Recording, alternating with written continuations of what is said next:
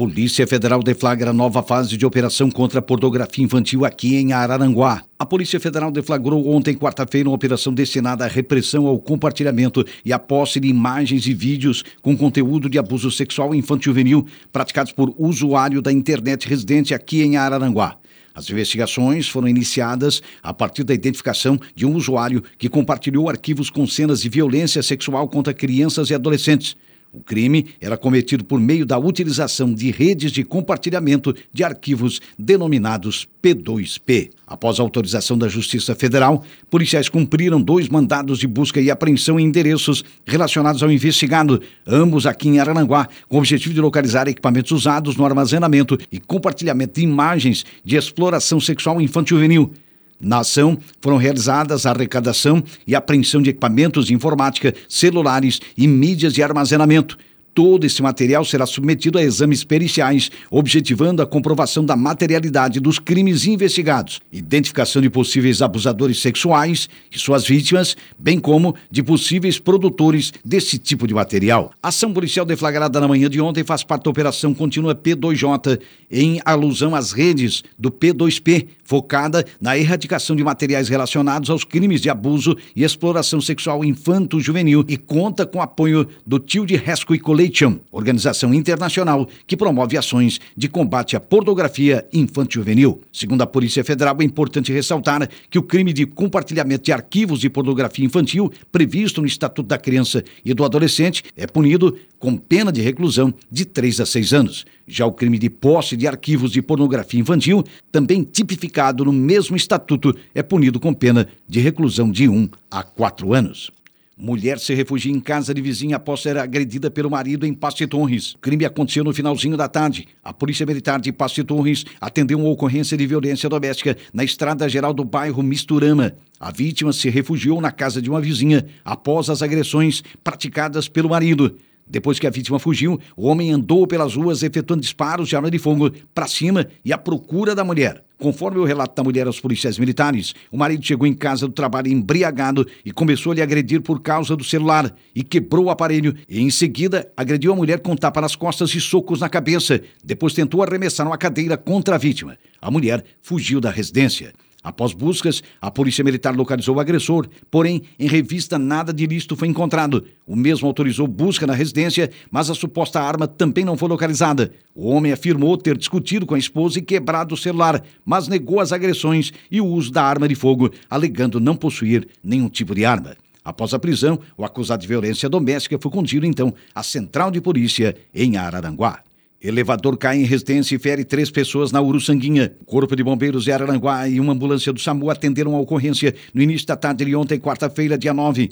A guarnição dos bombeiros foi acionada por volta de 12 horas e 15 minutos. De acordo com o relato das vítimas aos socorristas, o cabo de aço de um elevador de um imóvel de dois pisos, localizado na rua Timbé do Sul, no bairro Uruçanguinha, se rompeu e feriu três pessoas da mesma família. O elevador era usado para o transporte de pessoas e cargas até o segundo piso e o acidente ocorreu quando três pessoas da família se encontravam no interior do mesmo. Com a queda de uma altura aproximada de 4 metros, os três ocupantes ficaram gravemente feridos. Uma idosa teve fraturas nas pernas e se queixava de dores na coluna, e um jovem que apresentava suspeita de hemorragia interna foram removidos por uma equipe de SAMU até o hospital regional. A terceira vítima, uma mulher de 30 anos com suspeita de fratura do tornozelo esquerdo e dores na coluna, foi socorrida pelos bombeiros e conduzida também para o Hospital Regional de Araranguá. Segundo as informações dos bombeiros, na parte inferior do prédio funcionava uma pequena fábrica.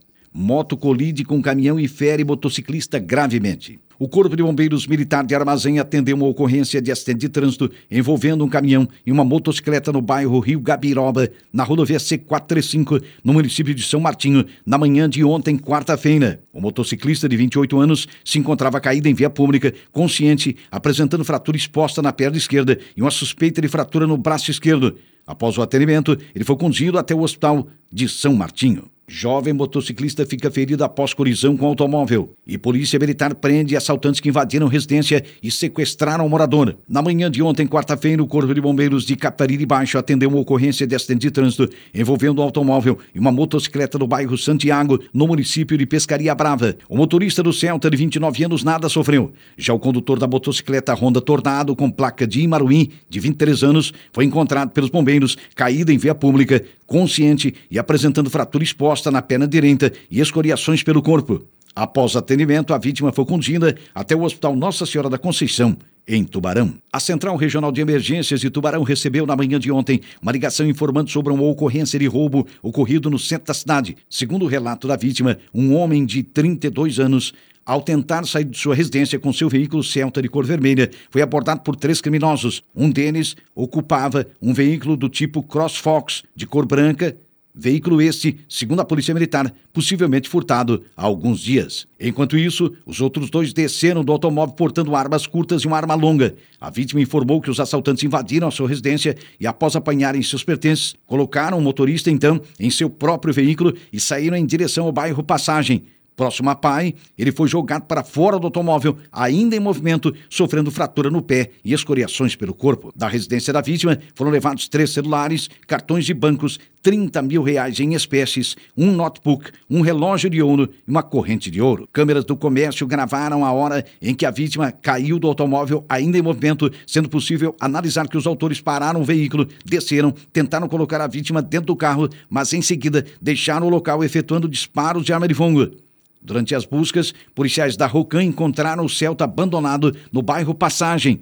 Após perceberem que os suspeitos poderiam estar próximo devido à agilidade no atendimento da ocorrência, policiais militares do Canil e do Tático, em rondas pelo próprio bairro, lograram êxito em abordar dois suspeitos. Eles estavam próximos de onde o veículo da vítima foi encontrado e com as mesmas vestes que aparecem nos vídeos que captaram a imagem do fato, sendo um rapaz de 21 anos e um adolescente de 16. Eles confirmaram a participação no assalto, não repassando detalhes do terceiro envolvido no crime. Segundo a Polícia Militar, o rapaz de 21 anos preso em flagrante possui em seu nome 14 boletins de ocorrências entre roubo, tráfico de drogas e homicídio. Está em liberdade no presídio há pouco mais de quatro meses. O adolescente possui 16 boletins de ocorrências entre tráfico de drogas e furto de veículos e há pelo menos dois meses foi apreendido pela PM duas vezes em menos de 10 dias por tráfico de drogas.